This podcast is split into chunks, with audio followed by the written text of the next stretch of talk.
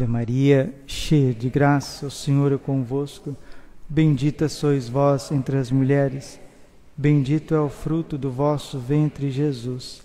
Santa Maria, Mãe de Deus, rogai por nós, pecadores, agora e na hora de nossa morte. Vinde, Espírito Santo, vinde por meio da poderosa intercessão do Imaculado Coração de Maria, vossa amadíssima esposa. Podemos sentar um pouquinho. Jesus manso e humilde de coração. São Francisco é o santo da alegria né? e da verdadeira alegria, não de uma euforia. E qual que é a alegria de São Francisco que transbordava? A alegria de saber-se amado por nosso Senhor Jesus Cristo. Jesus disse no seu Evangelho, Evangelho de São João, capítulo 14: Todo aquele que me ama será amado pelo meu Pai, e nós viremos e faremos nele a nossa morada. É a inabitação de Deus em nós. Pai, Filho e Espírito Santo inabitam na alma do justo, e é esta alegria de São Francisco. Um dia, nosso Senhor Jesus Cristo ressuscitado disse a Santa Margarida Maria que ninguém na terra se assemelhou tanto ao coração dele como São Francisco de Assis. Que coisa, né? E por que que São Francisco foi o mais parecido com Jesus? Tanto é que foi o mais parecido que foi o primeiro santo que se tem notícia, notícia oficial pela Santa Igreja, que recebeu os estigmas de nosso Senhor Jesus Cristo, as santas chagas nas mãos, nos pés e no lado. Assim como o Santo Padre Pio, agora mais recente, no século XX, né? Padre Pio, que é filho, não só filho da família de São Francisco, mas também chama Francesco, né? Francesco Forgione. E muitos dizem que o, o Padre Pio é São Francisco versão sacerdote, porque São Francisco ele se achou indigno de ser padre, Padre Maurício. Ele se achava indigno de ser padre. E ele fugia do sacerdócio. Mas como ele era um grande pai, pai de uma família, ele precisava ser diácono, né? Então a igreja o ordenou diácono. São Francisco era diácono. Mas qual que é o segredo de São Francisco ser tão parecido com o coração de nosso Senhor Jesus Cristo? Porque não houve santo nessa face da terra que se humilhou tanto como São Francisco de Assis. Aí que está a renúncia de São Francisco, a kenosis de São Francisco. Kenosis, kenosis é isso, é esvaziamento, uma palavra grega. Ele esvaziou de tal forma a si que se configurou com nosso Senhor. São Francisco podia repetir com São Paulo claramente, né? Gálatas 2:20, vivo, mas já não sou eu que vivo, é Cristo que vive em mim. Mas padre, como que um santo pode chegar num grau de tamanha intimidade com Deus? Primeiro porque ele é fruto da misericórdia e ele se abriu à misericórdia. Agora mais recentemente eu gosto muito de de um livro chamado Ensino Ieso, no peito de Jesus.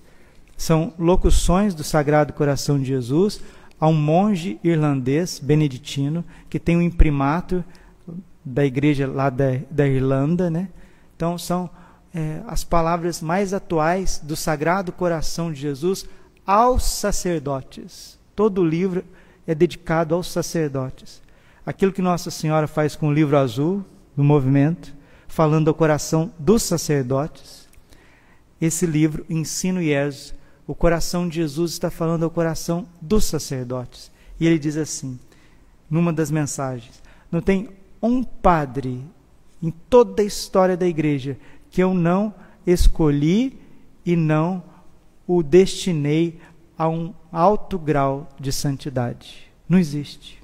Não tem um padre que Jesus não escolheu para ser um santo, um santo de fato, com virtudes heróicas, com entrega, com vida. Não existe um sacerdote fala, não, aquele padre ali, ele, ele pode ser quietinho, ele não precisa saber cantar, saber pregar, mas que Jesus o destinou à santidade, destinou. E quando um padre fica mais santificado, transformado pela ação do Espírito Santo, sabe o que, que acontece? Ele leva uma multidão de almas para o céu e renova a igreja. São Francisco, que não foi sacerdote, rezando um dia diante da cruz, Jesus tomou vida, né? Quando a gente vê a, a, os filmes de São Francisco, ou então lê a, é, a legenda maior, escrita por São Boaventura, né? doutor da igreja, a gente parece que está lendo um romance de Tolkien, né? ou C.S. Lewis, alguma coisa assim do gênero literário, algum romance. Não, não, não é romance, não.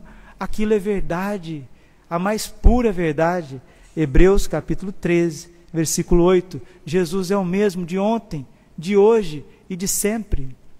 Por que então que nós não temos tão grandes santos como São Domingos de Gusmão, como São Francisco de Assis, São Bernardo de Claraval, Santa Teresa d'Ávila, Santa Catarina de Sena, Santa Margarida Maria? Por que que não tem? Deus mudou? O que aconteceu com o Espírito Santo? O que, aconteceu com a igreja? São Luís profetiza no tratado que quando Nossa Senhora for também amada, conhecida, servida, as almas respirarem Maria, chegará uma nova renovação de santos para a igreja. Eu acredito que nós estamos caminhando para isso, né? E vamos então imitar São Francisco de Assis no amor que ele tem por Jesus e tem por Nossa Senhora. Termino certa vez quando São Francisco partiu, quando ele morreu, você sabe que ele morreu com 21 doenças no corpo. Ele tinha 21 doenças, inclusive cegueira, tuberculose e lepra.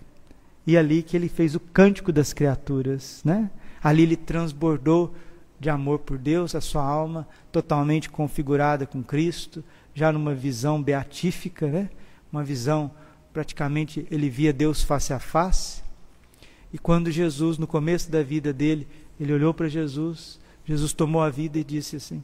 E ele perguntou para Jesus: Senhor, que tu queres que eu te faça? Vai e reconstrói a minha igreja, porque ela está em ruínas. Era um tempo de muita opulência, era um tempo de, infelizmente, de uma vida dissimulada, vida dupla dentro do clero, a sociedade vivendo a injustiça de todas as formas, entregue à gula, aos prazeres sensuais, carnais. A igreja estava ali já começando a respirar é, o odor fétido da renascença, né, de um neopaganismo. E um dia, é, São Francisco viu Jesus na cruz de São Damião, tomou vida e ele perguntou para Jesus, assim como São Paulo no caminho para Damasco, Atos capítulo 9, versículo 6. Quem é, Senhor? Sou Jesus a quem tu, tu me persegues. O que tu queres que eu te faça, Senhor? Vai à casa de Ananias, lá ele vai te dizer o que fazer. Ali São Paulo ficou três dias em êxtase, recobrou a vista, os sentidos, foi batizado por Ananias, depois tornou esse gigante. São Francisco pergunta a mesma coisa: Senhor, o que tu queres que eu te faça? Vai e reconstrói a minha igreja, porque ela está em ruínas. É a mesma coisa dizer assim, que o seu coração está em ruínas, que o meu coração está em ruínas. É a mesma coisa. Que a minha família está em ruínas, que a tal paróquia está em ruínas, que tal comunidade está em ruínas. Porque Deus, Jesus vê o fundo do coração. E São Francisco, sem, nenhuma, sem nenhum recurso humano, começou a reconstruir a igrejinha de São Damião, pedra por pedra. Aí Jesus falou no coração para ele: Não, Francisco, não é somente essas pedras aqui da igrejinha, mas são as pedras vivas que são os meus filhos. Rapidamente, Santa Clara se uniu a São Francisco, foi para o ramo feminino, São Francisco no ramo masculino, e ele morre assim, com tantas doenças no corpo, chagado, e faz a sua experiência com Deus. Chegando no céu, porque também nessa visão muito bonita, certa vez ele entrou numa igrejinha para rezar e teve um êxtase e o céu se abriu e estava com ele aquele secretário mais próximo, acho que é o Frei Leão, se eu não estou enganado, Frei Leão. Tinha os doze que estavam mais próximos de São Francisco. Aí Jesus mostrou vários tronos belíssimos no céu e tinha um trono mais elevado e mais bonito, cheio de pedras preciosas, diamantes, etc. E São Francisco ficou olhando para aquele, aqueles tronos que não tinha ninguém sentado e ele perguntou mais uma vez para Jesus: Senhor, por que, que esses tronos são tão belos, mas estão vazios? Aí Jesus disse para ele: Esses tronos pertenciam aos anjos que se transformaram em demônios e caíram da sua majestade. E São Francisco pergunta: mas aquele, aquele trono mais elevado e mais belo, esse pertencia a Lúcifer, Francisco. Por isso que ele está no grau mais alto do céu. E o que ele perdeu por conta da sua soberba, tu ganharás por causa da tua humildade. Esse lugar está reservado para ti no céu. Por isso que ele é chamado de o Pai Seráfico, né? Porque foi o serafim, um anjo serafim, que vem ferir a carne, vem ferir o corpo, mais no, mais no profundo da alma de São Francisco. Padre, mas essa linguagem é muito alta, é muito mística, mas é verdade. É verdade.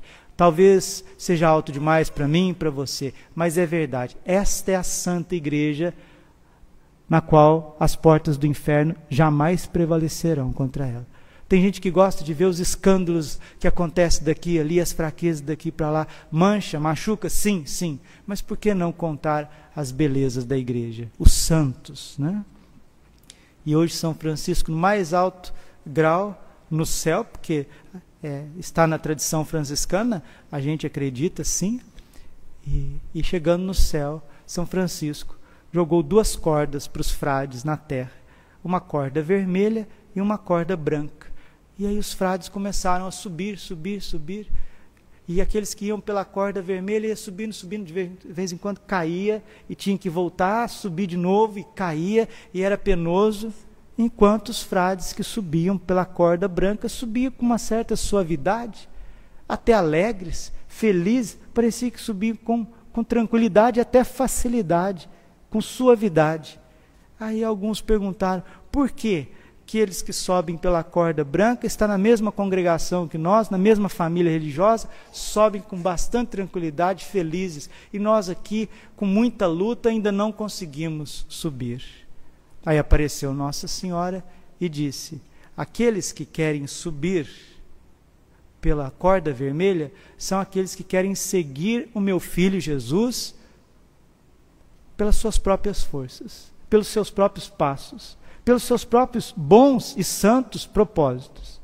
Estes que sobem pela corda branca é porque eles seguem o meu filho Jesus pela minha intercessão, pela minha mediação, pelo meu auxílio, pela mi, pelo meu amor, pelas minhas preces, e tudo para eles fica mais fácil.